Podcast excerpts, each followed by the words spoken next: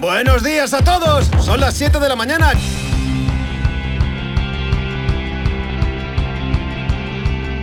Hola outsiders. Bueno, buenos días. Como cada episodio os traigo un, poco de aire fresco en este podcast. Bueno, eso que acabáis de oír era un tiro a una palomera. Estamos ahora en Quinto Real. Y esto pues vamos caminando por el GR11, dirección Urquiaga, Elizondo. Es una zona en la que hay muchas palomeras, estamos en época de caza y bueno, de vez en cuando se oye algún, algún tiro. También es zona de búnkers. Ahora mismo acabamos de, nada más salir del puerto de Urquiaga, acabamos de encontrarnos con varios búnkers seguidos que forman parte de la línea P, que, es esa línea de búnkers que encontramos a lo largo de todos los Pirineos y que mandó construir Franco para, para proteger de una posible invasión aérea.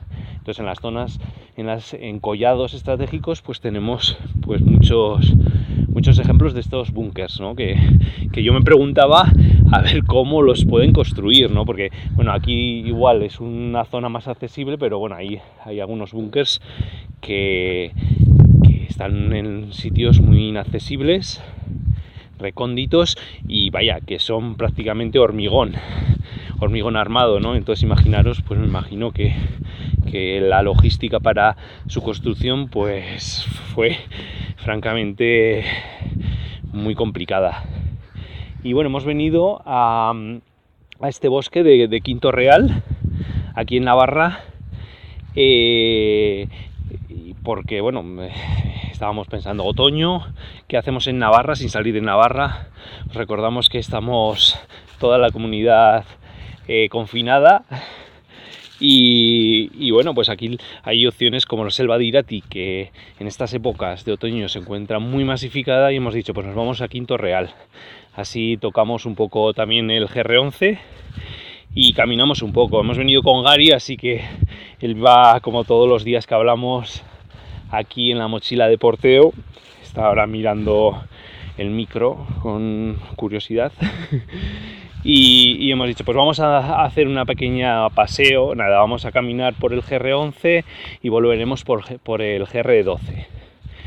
Así, pues bueno, un pequeño paseo para disfrutar de, del esplendor de estos hayedos en el bosque de, Quinto Real. Eh, os quería hacer un repaso de algunas opciones que tenéis por la zona, eh, como rutas, alguna extensión. El, estas, este, el Quinto Real lo, lo atraviesan el GR11 y el GR12. Y luego tenéis también algún otro sendero pues que, que, el, que se ha abierto pues con algún proyecto de, de cooperación transfronterizo y que bueno, lo parte por ejemplo desde el mismo Urquiaga. Y luego bueno, tenéis algunas ascensiones como puede ser al Adi, también al Sayoa, pequeños recorridos que os permitirán pues disfrutar de, de este bosque, ¿no? Estamos en un bosque de hayedos, como os decía, pero en la zona pues hay también muchos castaños. Es bastante popular entre, entre muchos navarros pues venir aquí a los bosques de Ugi a coger castañas.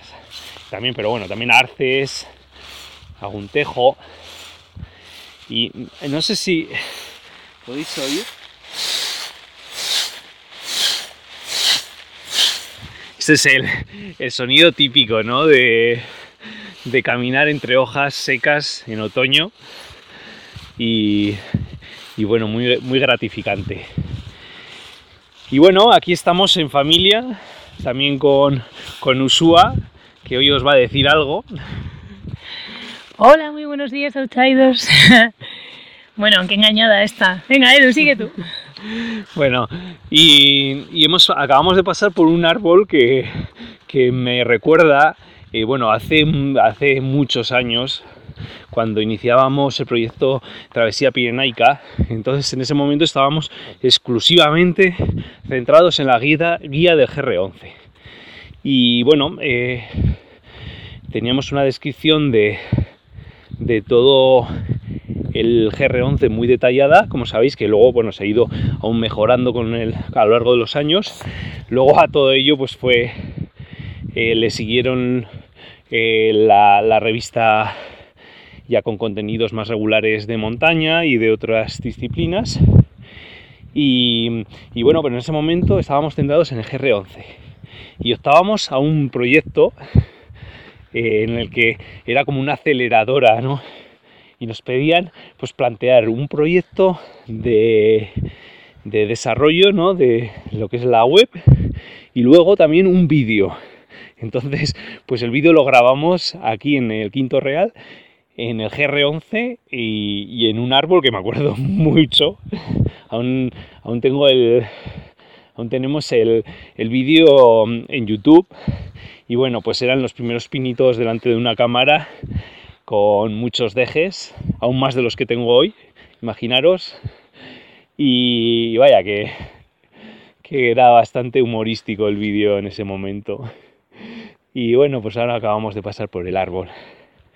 Y no sé qué más contaros. Yo creo que un día vamos a ampliar un poco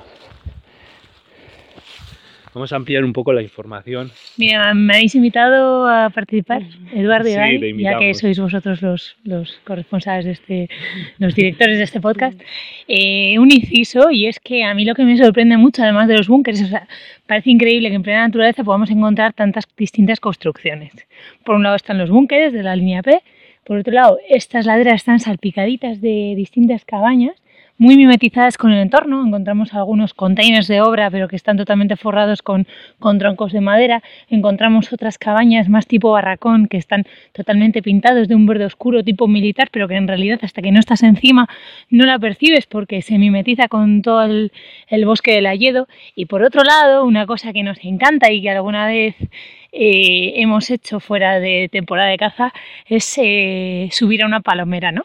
Esto, como decía Edu, es una zona de, de ¿cómo era? De, de caza becada. De, de caza de paloma. paloma. Sobre, había mucha becada, lo que Bueno, becada, pero bueno, hay muchas, Sí. hay mucho paso de, en estos collados hay paso de, de paloma, ¿no? La paloma que en- eh, está migrando en esta época y entonces, bueno, pues hay puestos de palomeras y vaya, que son verdaderamente, es una locura subir también al alto de las palomeras. Hay ¿Y algunas ¿Cuántos que, metros que- puede tener esto, no? 2, 4, 6, 8, 10 metros. Podemos tener palomeras a 10, 12 metros de altura y las construcciones, o sea, parecen súper englinques porque en realidad son estructuras sencillas de andamiaje de obra que también están pintadas de verde, totalmente mimetizadas y en este caso estamos enfrente de una que está totalmente comida, bueno, comida, sí, la- entre colonizada comida, por la vegetación que vaya. entre está- colonizada por la vegetación y entiendo que también son ramas de pino que ponen los propios cazadores, propios para, cazadores, para sí. esconderlas, ¿no?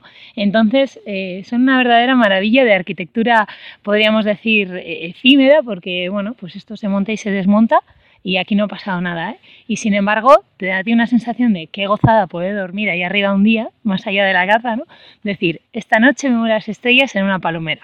Ahí bueno, muchos cazadores tienen que ser verdaderos atletas para subir ahí arriba. Yo recuerdo al- algunas que hemos, que hemos visto ya utilizando el propio tronco del árbol con unos, unos pequeños anclajes para subir y que yo directamente siendo eh, escalador, ahora diría no muy asiduo, pero, pero que, que vaya, que hay que, de- hay que luchar para subir ahí arriba y más con equipamiento. Bueno, yo creo que aquí lo dejamos, ¿no? Bueno, pues nos despedimos desde el Quinto Real.